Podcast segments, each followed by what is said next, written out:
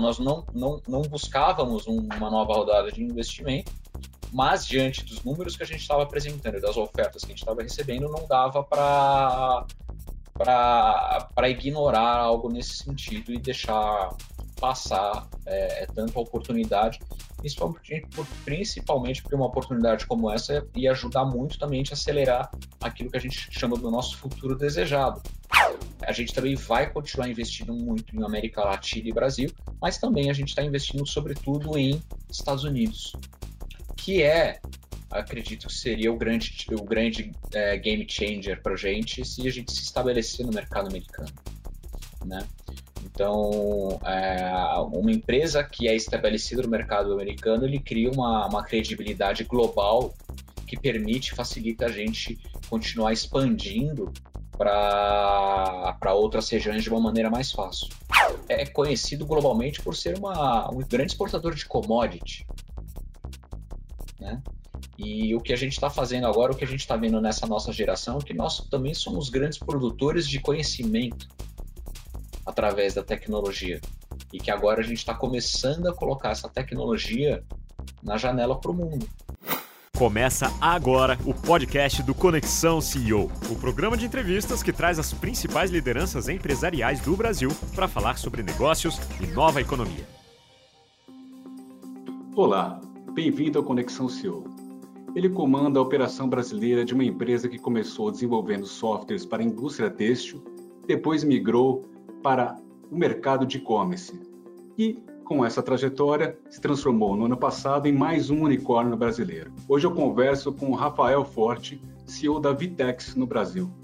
Tudo bem, Rafael? Muito obrigado por sua presença. É um prazer recebê-lo aqui no Conexão CEO. Tudo ótimo, Maciro. Prazer é meu. Boa noite. Boa noite a todo mundo que está nos assistindo aqui. Legal, Rafael, muito obrigado. Assim, contando, resumindo, assim, em poucas palavras, parece uma trajetória fácil, né? Mas você está desde o começo. Conta um pouquinho aí como foi essa, essa história aqui. Vocês foram fundados em 2000, né? Depois teve essa, essa virada aí no modelo. É. Conta um pouquinho aí.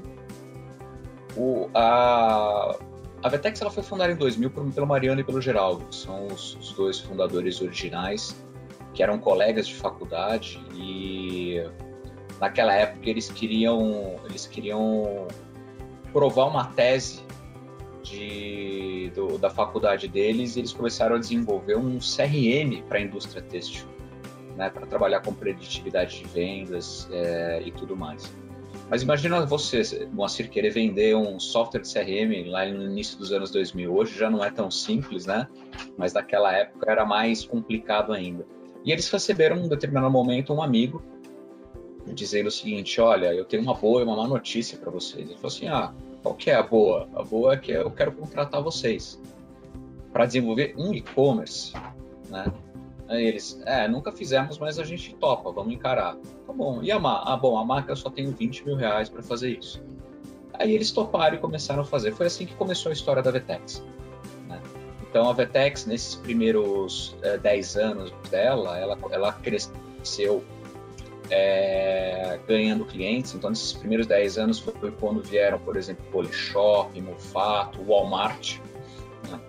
É, eu, pessoalmente, eu entrei nessa, na história da Vetex em 2010. Eu tinha uma, uma companhia também de e-commerce, a gente desenvolvia também software para e-commerce, só que num outro modelo, não no modelo SaaS, mas no modelo on-premises.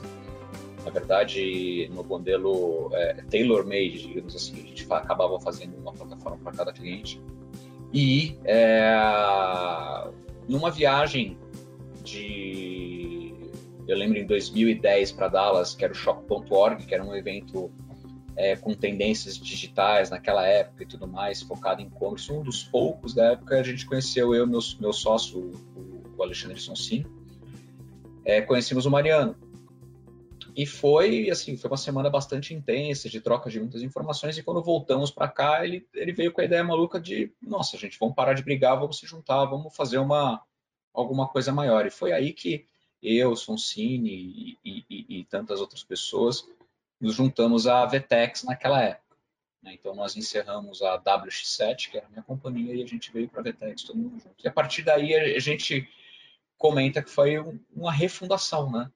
Começaram a juntar-se outras pessoas é, muito boas. A gente sempre seguiu o, o, o racional de que, assim, pessoa boa tinha que estar dentro de casa.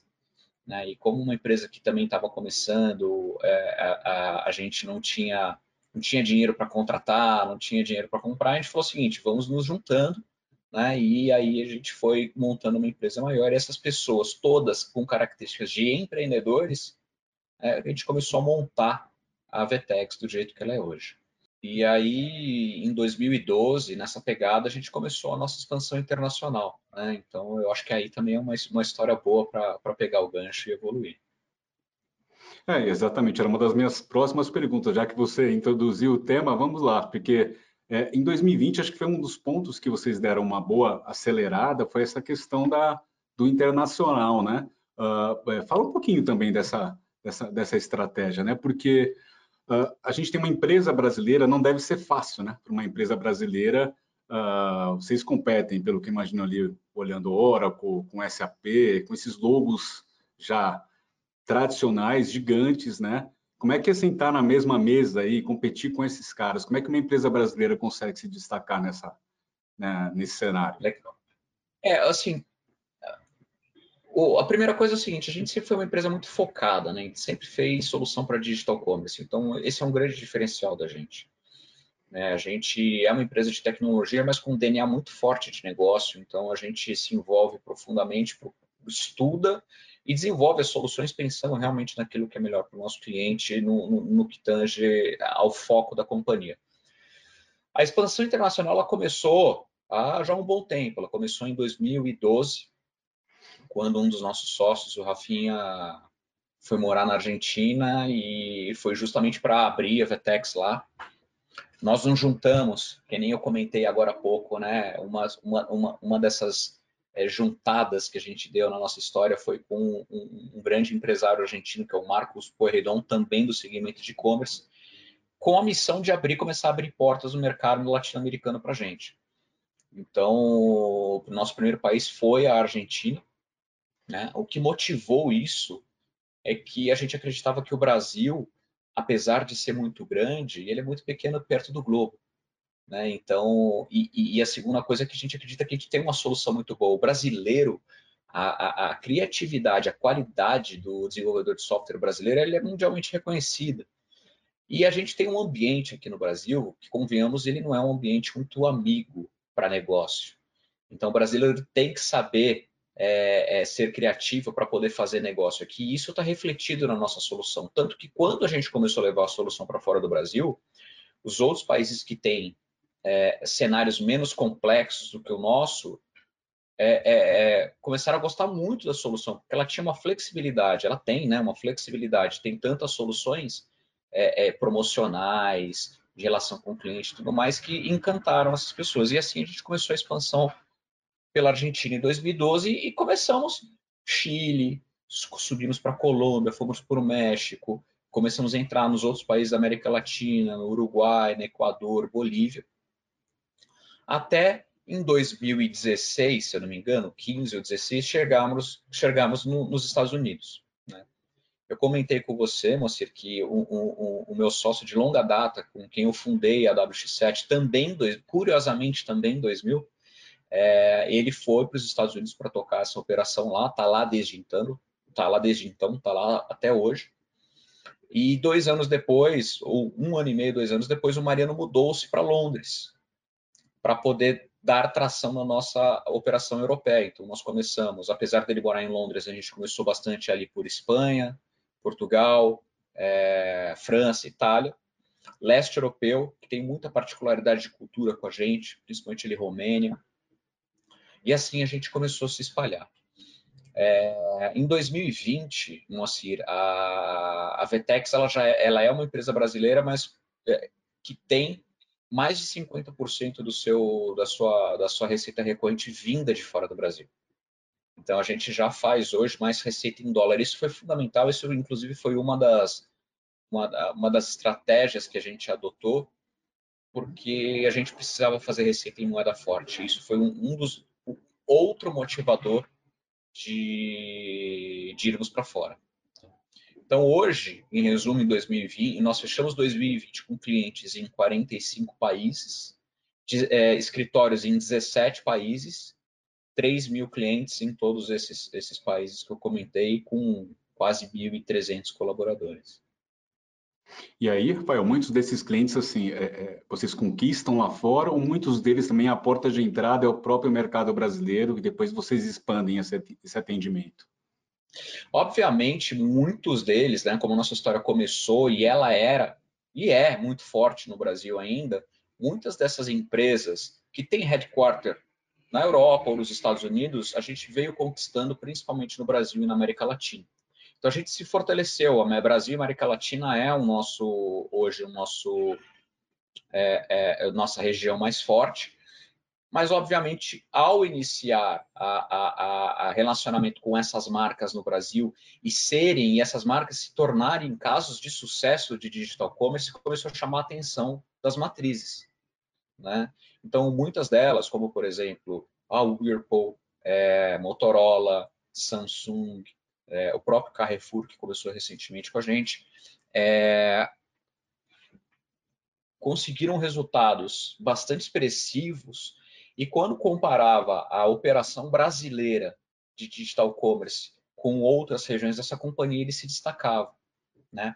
Entre outras coisas, não só pela nossa solução, mas também, de novo, também pela qualidade do profissional brasileiro. O profissional de digital commerce brasileiro ele é muito reconhecido também fora do Brasil e também eu acho que muito por causa dessa criatividade que tem do ambiente brasileiro. Né? Tem muito profissional brasileiro tocando operação na Europa. Né? Então é, é, isso demonstra o quanto a gente tem essa essa essa esse expertise também para tocar. Então esse sim foi um dos, do, dos pontos de entrada, mas também é, a gente começou a ganhar clientes locais, né? Uma, algumas, é, é, é, nós, nós começamos a expandir as operações em Europa e Estados Unidos, ganhando clientes locais, e particularmente nos Estados Unidos, a gente também ampliou a nossa carteira também fazendo aquisições. Né? Aliás, ao longo desses últimos 10 anos, a gente fez algumas aquisições, se não me engano, nove ou dez aquisições. Foram nove, né? So... Pelo que eu...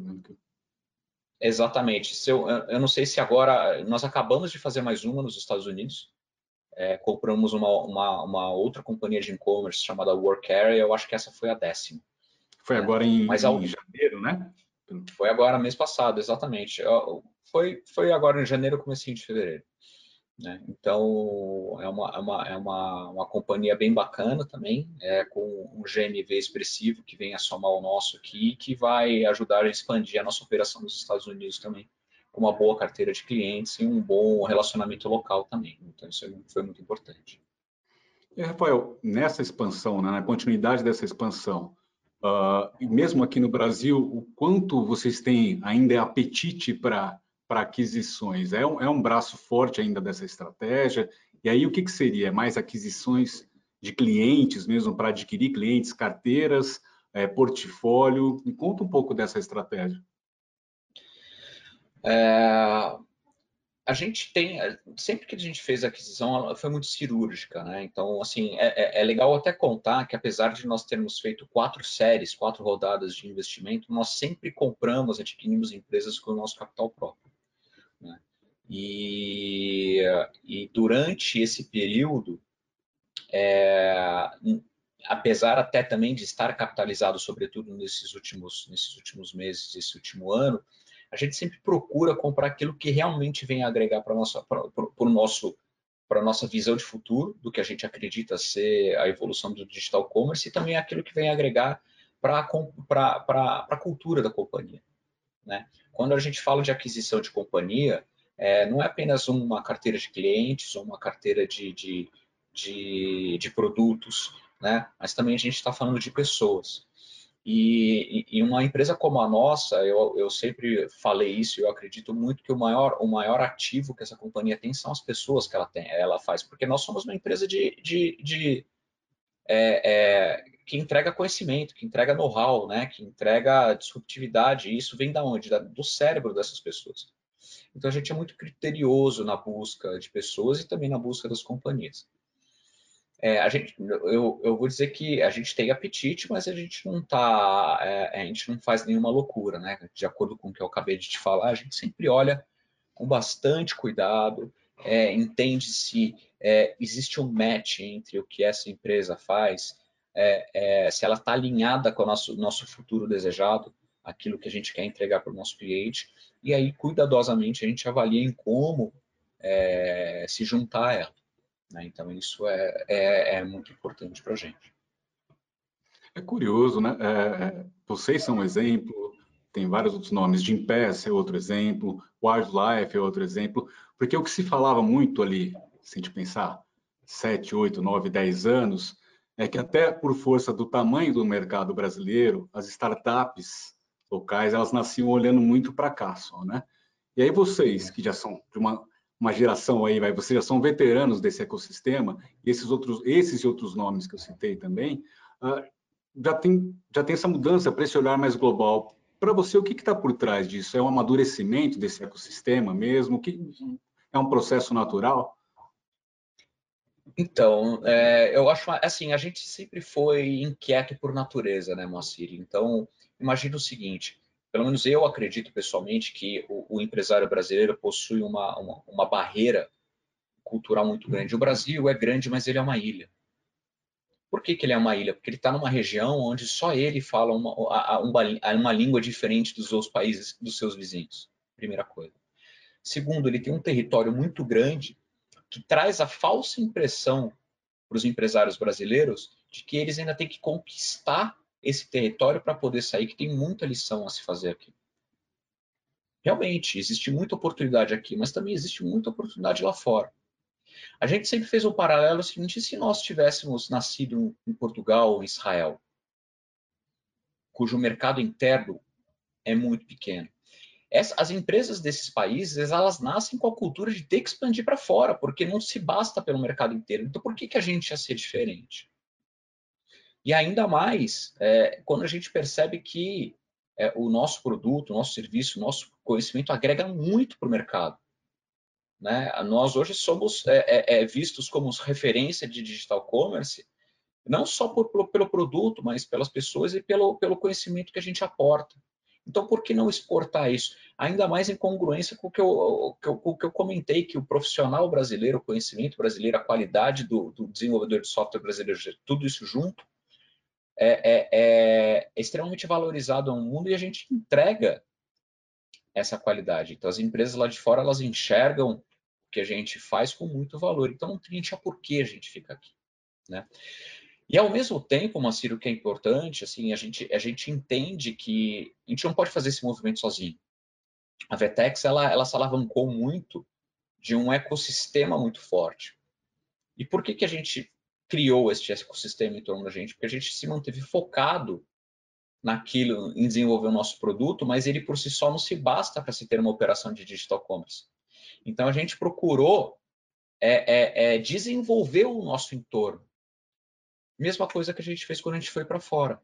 Né? Sendo coerente com, é, é, com o que eu comentei do, do, do, do, profissional brasileiro, o nosso ecossistema também é altamente reconhecimento. Quando a gente vai para fora, eles vieram junto com a gente pelo menos no que tange ao nosso mercado, eu acredito que a gente também ajudou a mudar um pouco essa percepção do que você é, é, é comentou, né, de é, uma, uma maior maturidade, de olhar para fora e também mostrar que não existe, não é, não é tanto um bicho de sete cabeças, a gente não tem que ter medo de ir lá para fora, né? É natural. A gente está num, num mundo em que a gente se comunica, é globalizado. Então, o mínimo que a gente pode fazer é vender e comprar coisas. A gente compra tanto lá de fora, porque a gente não pode vender?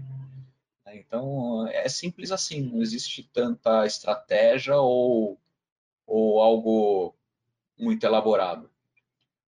E aí, é, é falar um pouquinho do que está mais sob a sua alçada diretamente, né? que é a Operação Brasileira. Qual é o, o, o papel do, do, Brasil hoje no contexto, na, na estratégia da, da Betex? O Brasil continua sendo um país extremamente é, é, é, importante. Né? Ele é um país muito grande, importante para a gente, tanto em termos de receita quanto em termos de muitos clientes. A, a, a, ele, ele não é ainda mais o, o, a principal receita da companhia, porque o, o câmbio é, é, disparou muito, né? É, e que foi bom para a gente, porque como a gente tinha receita fora do Brasil, isso foi maravilhoso o Brasil é onde concentra a maioria dos nossos escritórios de desenvolvimento. Né? Então, é um, é um país onde a gente tem é, cerca de 500 engenheiros trabalhando, espalhados por Rio, Curitiba, João Pessoa. Né? Nós temos esses três, e, e, e também é, Teresópolis. Né? Uma das empresas que a gente comprou, que foi a, é, porque uma das empresas que a gente comprou, que é a Endeva, ela, ela é de Teresópolis e a gente fez questão de manter a cultura, né, manter a localização deles e para a gente isso é muito importante, né. Então hoje no Brasil, escritórios de desenvolvimento nós temos quatro, nessas quatro regiões que eu comentei, escritórios de negócio ainda temos em São Paulo, que é o nosso headquarter aqui. A companhia ela é muito, é, é, é, o Brasil para a companhia é muito importante. O Brasil é uma, é uma, uma região de alto potencial ainda, tem muito mercado endereçável, né? E não é à toa que agora os grandes nomes que você citou estão olhando de uma forma diferente para cá, estão vindo para cá é, com bastante apetite, né? E, e, é a nossa casa, né? É onde nós nascemos. Então a gente tem é, um, uma, a, um, um brand awareness muito forte, um reconhecimento do mercado muito grande. É, tem um mercado, por incrível que pareça, muito grande, maior ainda que não conhece a gente, né? E por isso, e por si só isso, né? Se a gente já tem esse tamanho aqui na nossa casa, só que esse tamanho ainda é pequeno, perto do que a nossa casa nos oferece, a importância do país é muito grande, a gente ainda vai é, é trabalhar muito forte aqui para conquistar mercado. E, Rafael, é possível falar um pouquinho do que foi, uh, bom, uh, não é segredo para ninguém o quanto a, a pandemia é, é, é, acelerou aí em anos, em, algumas pessoas dizem meses, outros anos, né? A digitalização e aí nessa corrente, incluído o e-commerce, né, os marketplaces também, né? Uh, que é bem o espaço de vocês. Como é que isso se refletiu? Fala um pouco de 2020 e também tem o componente que, assim, eu sei que a questão do unicórnio para vocês é uma, para vocês e outras startups, é mais um, uma evolução natural do negócio, não é uma coisa que vocês estabelecem ali como um marco, né? É mais importante, às vezes, muito para a gente mesmo aqui da mídia. Mas fala um pouquinho do que foi 2020, para daí a gente começar a falar do que vem pela frente, pode ser? Nossa, claro, é, assim, 2020 foi um, um ano caótico para a humanidade, né? Acho que a primeira coisa, o Covid, em primeiro lugar, foi uma, foi uma tragédia humana sem precedentes é, nas dimensões que ela tomou e que a gente sofreu algumas consequências em várias, vários segmentos, né? No nosso segmento especificamente, como a gente trabalha diretamente com varejo, com indústria, o que, que a gente viu, né? É, eu acho que em nenhum momento, primeira coisa, ninguém estava preparado para isso, né? É, o, o que se sobressaiu foi a capacidade de rápida reação daqueles que conseguiram reagir rápido. Nem todos, infelizmente, conseguiram reagir rápido. Nenhum empresário é, poderia prever que da noite para o dia, literalmente, ele teria que fechar as portas de 80, 85, 90% do seu faturamento, e da noite para o dia viu-se é, é, é, diante de uma situação que e agora o que, que eu faço? Como é que eu como é que eu recomponho esse esse esse faturamento? Como é que eu mantenho a empresa é, em pé? Então a gente viu é, diversas reações. Teve gente que saiu demitindo, teve gente que foi reduzindo o custo, foi fechando, teve gente que falou assim, não, agora ou vai ou racha.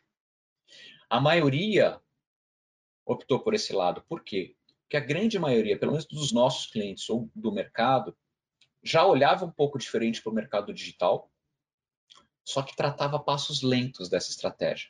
Não, vamos fazer isso ao longo de 21, de 22, de 23, temos um, um, um planejamento de cinco anos para executar isso, e a hora que aconteceu, eles falaram, gente, não temos alternativa, vamos fazer isso agora.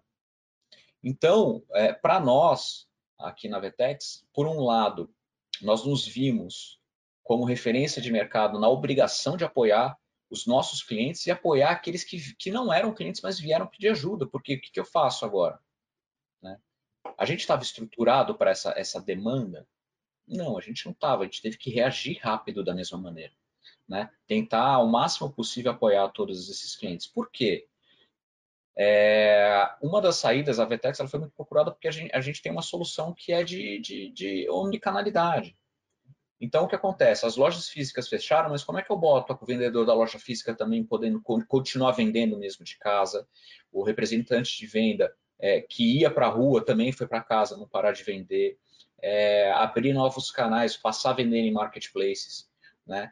É, isso eu estou falando de grandes clientes. Imagina pequenos empreendedores, que a gente também na nossa companhia tem a loja integrada, que é uma das empresas da, da, da, da companhia, do grupo, e que viu também um boom acontecer, porque aquele profissional liberal, a, aquela MEI que, que fechou a, sua porta também, ela precisou começar a vender online também.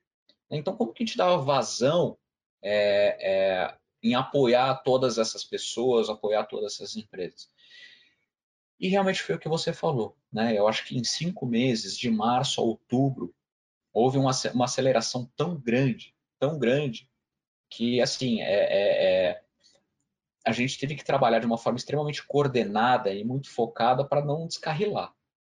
Mas no final das contas a gente conseguiu chegar do outro lado ajudando os nossos clientes. A gente viu um, um, uma, esse, esse amadurecimento de cinco anos em cinco meses realmente aconteceu. A gente viu muitas empresas mudando a cabeça em relação a, a, a, ao funcionamento do digital commerce, entendendo que não é um side business do main business, que são o mundo físico, mas se, tá, é, se trata de, de uma mesma importância num negócio unificado e não em mundos separados.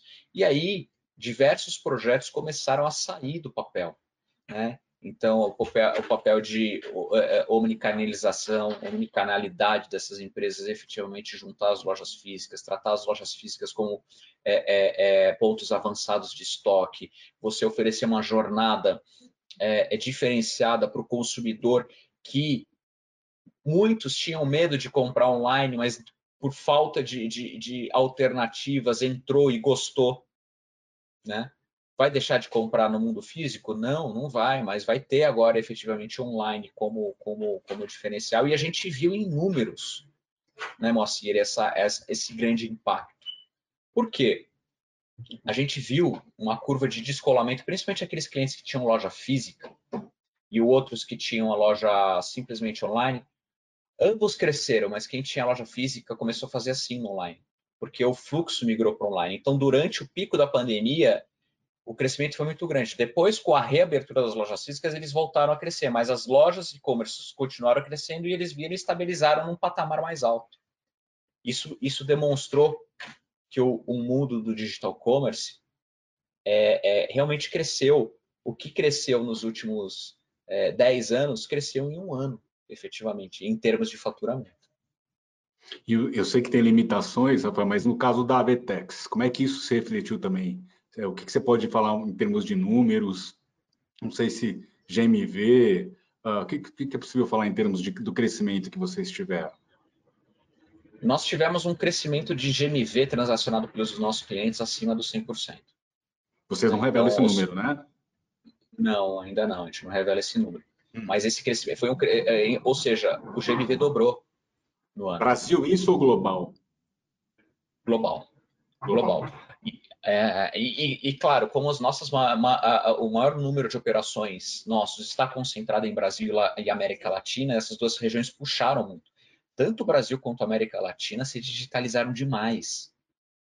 Primeiro porque o gap para as nações mais, mais é, evoluídas ele era, era maior. Então aqui é, o, o crescimento ele já vinha forte nos últimos anos. Um crescimento na casa dos dois dígitos.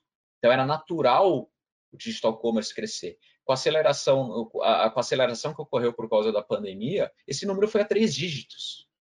Eu vi clientes indo a, a cinco dígitos, ou seja, crescendo acima de 10 mil por cento operações online. Isso aí é, é, é claro, é, toda, todo um crescimento como esse causa também alguns problemas, né? Por exemplo, houve clientes que não, não estavam preparados para suportar, por exemplo, operação logística, para atender um crescimento de 10 mil por cento em número de pedidos. Né? Então, é, é, no, lado, no lado do que do negócio digital, essa pandemia realmente trouxe um forçou, né, uma, uma, uma, uma aceleração dessa maturidade, assim, sem, sem, sem precedentes. E vocês, é, o quanto a pandemia também, a Covid, acelerou a questão, porque vocês, se eu não me engano, vocês tinham captado uma rodada, acho que era em setembro de 2019, né? Uh, setembro, Foi agosto em setembro. de 2019. E não, ao captaram... contrário, foi novembro, novembro de 19 Novembro 19, e setembro de 2020, né? Eu acho que foi isso, é, exatamente. De alguma forma, a pandemia também acelerou esses, esses, esses planos, esse aporte? Vocês tiveram que acelerar essa, essas etapas também? Na verdade, assim, a gente nunca, nunca é, é, vislumbrou acelerar essas etapas ou, ou, ou, ou buscar esse tipo de, de, de negociação, né? A negociação do final do ano de 2019 ela veio naturalmente, nós, nós vínhamos conversando há muito tempo é, com, com, com, diversos potenciais investidores a pedido deles, né? porque é, é, já vinham acompanhando a companhia, entendendo o crescimento, entendendo a tendência do nosso mercado, e fizemos o, o, a rodada no final do ano passado é, de uma forma bastante natural. A última rodada que a gente havia feito era tinha cinco anos atrás, seis anos atrás. Aí o que acontece? É, obviamente, com toda essa aceleração causada pela pandemia, os números começam a crescer. E aí houve uma, uma, uma, uma intensificação dessa busca pelos investidores por nós, porque nós é, é já tínhamos entrado em evidência e acabou sendo natural. Nós não, não, não buscávamos uma nova rodada de investimento, mas diante dos números que a gente estava apresentando e das ofertas que a gente estava recebendo, não dava para ignorar algo nesse sentido e deixar passar é, é tanto a oportunidade, principalmente, por, principalmente porque uma oportunidade como essa ia ajudar muito também a acelerar aquilo que a gente chama do nosso futuro desejado que é efetivamente tornar a Vetex uma companhia nascida no Brasil que entrega é, globalmente tecnologia de altíssima qualidade reconhecida por, por, por todo mundo. Né? Então, isso a gente não podia se abster de, de não aproveitar essa oportunidade para colocar em, em, em prática, acelerar esse nosso plano, esse nosso futuro desejado. E aí, a partir dessa rodada e também desse cenário que você traçou, né? Olhando um pouco para frente agora, 2021, mais curto, médio prazo, uh, quais são os focos, quais são as, as prioridades aí no mapa da, da VTEX, tanto Brasil como, como global? É, o, assim, em termos de tecnologia, vamos falar em dois, dois lados, tecnologia e negócio. Em termos de tecnologia, a gente tá, é, continua muito focado em desenvolver a solução de omnicanalidade, permitindo o, o, o, a nossa grande, o nosso grande mantra é queremos permitir que qualquer um venda qualquer, qualquer coisa de qualquer lugar para qualquer pessoa. Então, é, com essa missão em mente, a gente continua evoluindo muito a nossa solução de omnicanalidade, nosso OMS, gente vai evoluir muito, continuar evoluindo muito as nossas soluções de em marketplace. É, a gente vai também ao mesmo tempo para poder sustentar, evoluir essa tecnologia e amadurecer o mercado. A gente continua, a gente vai investir em iniciativas de educação, isso é muito importante, né? E é, a gente também não vai, é, é, a gente também vai continuar investindo muito em América Latina e Brasil, mas também a gente está investindo sobretudo em Estados Unidos, que é, acredito que seria o grande, o grande é, game changer para a gente se a gente se estabelecer no mercado americano, né? Então, é, uma empresa que é estabelecida no mercado americano, ele cria uma, uma credibilidade global que permite, facilita a gente continuar expandindo para outras regiões de uma maneira mais fácil.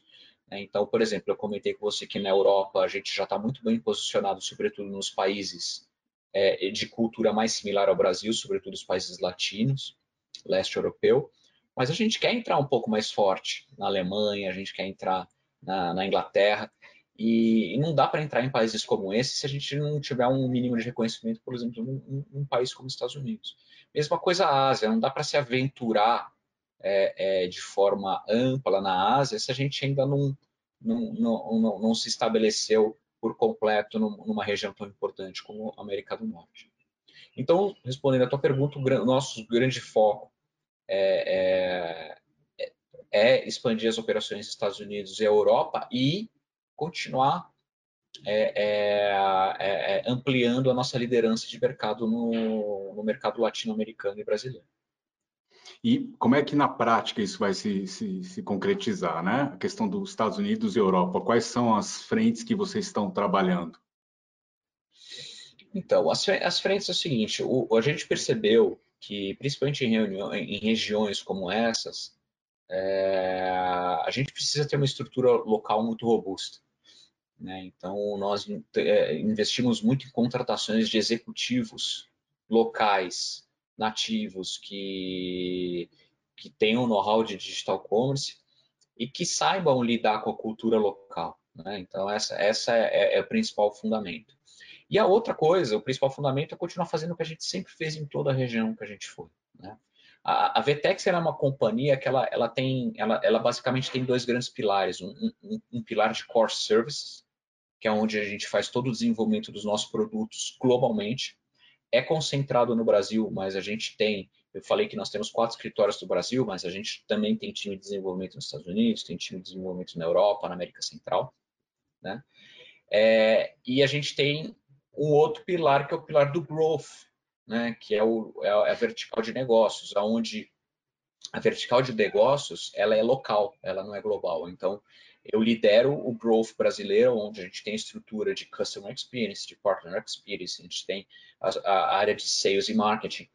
Então a gente tem a, a, a essa uma composição dessa para cada região, onde nós temos um planejamento é, é, é, global que é adaptado localmente para as estratégias e para o momento de cada região. Né? Cada região tem maturidades diferentes. Né? A Vetex, a gente tem uma a gente tem uma, uma metodologia, um controle muito grande de, de definir a maturidade da Vetex em cada região. Então, a gente tem as regiões de discovery, as regiões que estão em, em, em, em acceleration, tem as, as regiões que estão em scale, por exemplo. Então, existe uma estratégia para cada nível de maturidade da Vetex em cada região. E assim a gente vai, a gente vai seguindo esse playbook. Nós temos vários playbooks onde são descritas as nossas lições aprendidas e a gente exporta essas lições para ajudar a gente a poder expandir em todas essas regiões. E é o que eu, sempre falo, que o Mariano também comenta, né? Não, não existem grandes estratégias. O que existe é o, é o trabalho tático do dia a dia, né? Então, é, muitas vezes você passar 4, 5 anos trabalhando é, é, de forma disciplinada, dedicada no dia a dia, quem olha somente o final desse quinto ano fala assim, nossa, esses caras foram estrategistas, eles foram... Assim, não, não existe isso. O que existe é trabalho duro todo dia, né? Tem sim aí uma, uma questão de... É importante é, enxergar o que está ao seu redor e compreender os movimentos de mercado, e compreender o, o, o, que, o que os clientes querem, os, o que os competidores fazem, para onde o mercado caminha, e isso a gente vai ajustando o nosso curso, mas isso faz parte do dia a dia. Aproveitar também é, é, o teu tempo, tua janela já no mercado aí, Rafael, de uma, de uma empresa tão já relevante, né? Uh, até pouco tempo a gente tinha pouquíssimos ativos de tecnologia na Bolsa Brasileira, né? Uh, isso, principalmente do, do, do, começou ali com essa onda um pouco mais local web ali no começo do ano passado e agora principalmente na virada do ano e o que a gente tem pela frente, é, do que já aconteceu e o que tem previsto, ah, você tem uma série de ativos é, é, brasileiros de tecnologia indo para a bolsa. Ah, o que aconteceu? Um pouco do ao mesmo tempo que tem um amadurecimento, também tem um entendimento maior do mercado, do investidor. Queria entender um pouquinho como é que você enxerga isso. É, empresas de tecnologia, é, algumas características é, da empresa de tecnologia que ela é uma empresa que ela trabalha é, prioritariamente com economia de escala, né? E sempre quando se trata de economia de escala, você acaba tendo maiores margens, maiores EBITDAs, né, e pagando maiores múltiplos por essas companhias.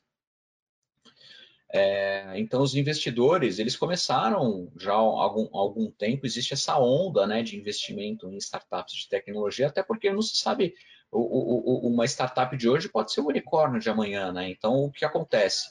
O, o, o retorno sobre o investimento, ele tem sido mais acelerado em empresas de tecnologia. Né? Isso tem sido natural, isso é uma constatação que a gente vê não só no mercado brasileiro, mas no mercado mundial. Né? Como eu falei, pelo fato da tecnologia permitir que você tenha um crescimento exponencial do negócio, né? É, vira e mexe aí surge alguma, alguma solução é, é, é, que rapidamente se espalha. A gente viu ao longo desses últimos anos diversos exemplos, né? Uberes, é, é, Airbnbs, Zoom, né? e por aí vai. Então, faz todo sentido essa, essa escalada das empresas de tecnologia para a Bolsa. É uma nova economia. Né? O Brasil é, é, conhecido globalmente por ser uma, um grande exportador de commodity. Né? E o que a gente está fazendo agora, o que a gente está vendo nessa nossa geração, é que nós também somos grandes produtores de conhecimento através da tecnologia. E que agora a gente está começando a colocar essa tecnologia na janela para o mundo. Né?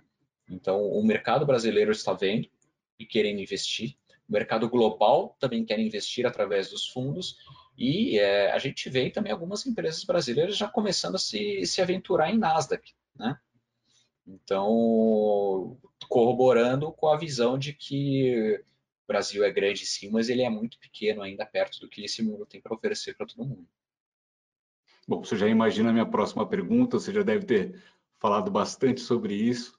É, a Vetex hoje, é, porque isso não é um caminho que se faz da noite para o dia, né? Tem uma série de etapas ali que você tem que cumprir.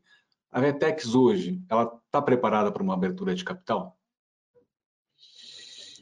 Eu acho que isso eh, também nunca foi o nosso grande foco, tá, Moacir? A gente, da mesma maneira com que a gente nunca eh, colocou como objetivo captar, captar investimento, ela é, nunca foi um objetivo nosso abrir capital em bolsa. Mas é claro que da mesma maneira com que a gente não pode é, é fechar os olhos para não pode fechar os olhos para o acontecimento, por exemplo, dos investimentos, a gente não pode ignorar uma possibilidade de entrar em bolsa. Né?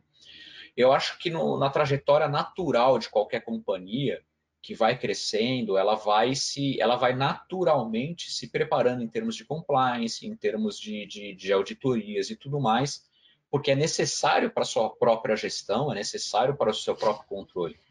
E isso acaba também sendo pré-requisitos para um IPO. Né? O que eu posso te dizer é que a Vetex ela ela ela está no caminho dessa há bastante tempo dessa profissionalização, dessa dessa dessa dessa maturidade de gestão e que se houver algum momento a possibilidade, o mercado for favorável, etc., a gente estuda a possibilidade, sim, de algum dia abrir capital.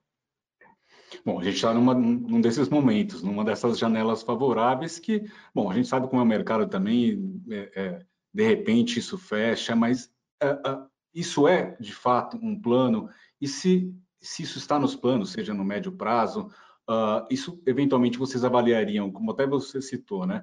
Abrir capital Brasil ou, ou, ou, ou fora nos Estados Unidos? E por quê? É, o, o que nem eu comentei, a gente não pode ignorar uma possibilidade como essa. Né? Então, é, o estar no plano, na verdade, o plano é algo que precisa ser executado. Né? É, ou, ou, não, às vezes é um plano B que não precisa ser executado. Mas, é, é mesmo sendo ou não sendo, né, a gente vem cumprindo requisitos para estar preparado. Se vai acontecer, eu não sei, eu não posso te afirmar hoje. Como eu falei, é, é, também depende de, de, de variáveis externas à nossa vontade. O momento é realmente propício. Né? A gente tem visto diversos IPOs é, recentes de empresas de tecnologia, de empresas de varejo que vêm é, investindo em tecnologia. Né? Mas como eu te falei, não é, um, não é uma obsessão nossa. A gente é, é, é, vem crescendo, vem fazendo um bom trabalho da maneira com que a gente vem, eh, vem, vem fazendo. A maneira com que a gente trabalhou esses últimos 20 anos, a cultura que a gente estabeleceu, os resultados que a gente alcançou, que foram os grandes valores para a gente conquistar os investimentos que a gente teve. Né? Então a gente acredita que ainda precisa trabalhar um pouquinho mais para poder chegar realmente com um valor é, é interessante para um eventual IPO no futuro. A gente está se aproximando do final, Rafael. Eu queria falar um pouco, se você não se importar, aí do, do teu lado pessoal também, né? Porque a gente costuma falar muito só do, do negócio, mas assim, né? sobra tempo para, ainda mais com que, tudo que aconteceu, sobra tempo um pouco para você cuidar de você, da tua família. Me conta um pouco o que, como é que você hum. equilibra as coisas. É, eu vou, eu vou dizer que é o seguinte eu sempre fui uma pessoa muito é, muito detalhista. Isso em alguns momentos é um é um é um é um defeito, em outros momentos é uma é uma vantagem, né?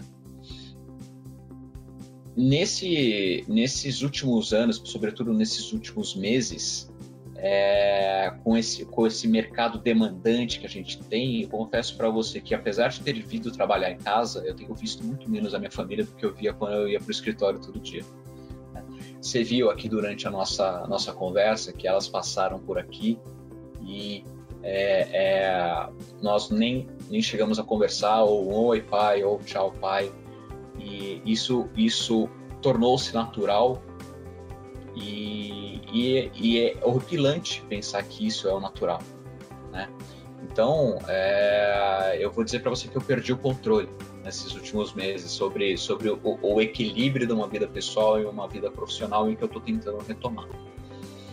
É, e ultimamente eu, eu tive problemas derivados disso, tive problema de coluna, tive problemas de diversas outras coisas que aí não teve jeito, eu fui obrigado a, a ter que procurar uma maneira de equilibrar esse tipo de coisa. Né? Então hoje é, eu pessoalmente eu gosto muito de trabalhar. Eu não consigo separar minha vida pessoal da minha vida profissional. Né? Eu, eu, eu, assim como minha família, né? Minha, minha esposa, ela falou que ela, ela, ela fala assim, eu já posso trabalhar na Vetex porque eu fiz um estágio de um ano com você só ouvindo todos os calls que você faz e tem dias que eu chego a fazer 16, 18 horas de call por dia, né? É, fazendo a gestão da companhia, é, é, é, é discutindo com, com, o meu time os próximos passos e por aí vai. Mas eu digo para você, Moacir, que assim, eu estou num momento bastante sedento de dar uma, uma equilibrada maior, porque eu estou sentindo, minha família está sentindo, mas é, é, foi por uma boa missão. Né? Eu acho que a Vetex, quando se propôs quando eu casei com a minha esposa, eu falei assim: você vai ter todos os motivos do mundo para querer separar de mim nos próximos 20 anos, mas é porque a gente tá, a gente tem uma, a gente tem uma, a gente tem uma ambição de deixar um legado para um legado para o Brasil, um, um legado para a Latinoamérica de, ter, criar, de criar uma empresa que ela agrega para o ecossistema, seja criando emprego, seja trazendo educação, seja fornecendo serviço de qualidade. E eu ainda, é assim, eu sou muito novo, então eu ainda estou na busca desse, de entregar essa, essa visão, esse legado. E dentro em breve eu acredito que a gente vai ter, eu vou ter um, um, um, uma maturidade, uma senioridade para conseguir equilibrar isso melhor, né? Realmente precisa. Legal. Não, muito, muito obrigado mesmo, Rafael. Agradeço mais uma vez, viu? Eu que agradeço, você sempre que quiser, estamos por aqui. Vamos para cima. Boa noite para vocês, para quem assistiu a gente, muito obrigado. Um abraço e até o próximo programa. Esse foi o Conexão CEO. Assine o nosso podcast, se inscreva no nosso canal no YouTube, Neofeed Brasil, e na nossa newsletter no site www.neofeed.com.br para receber notícias em seu e-mail.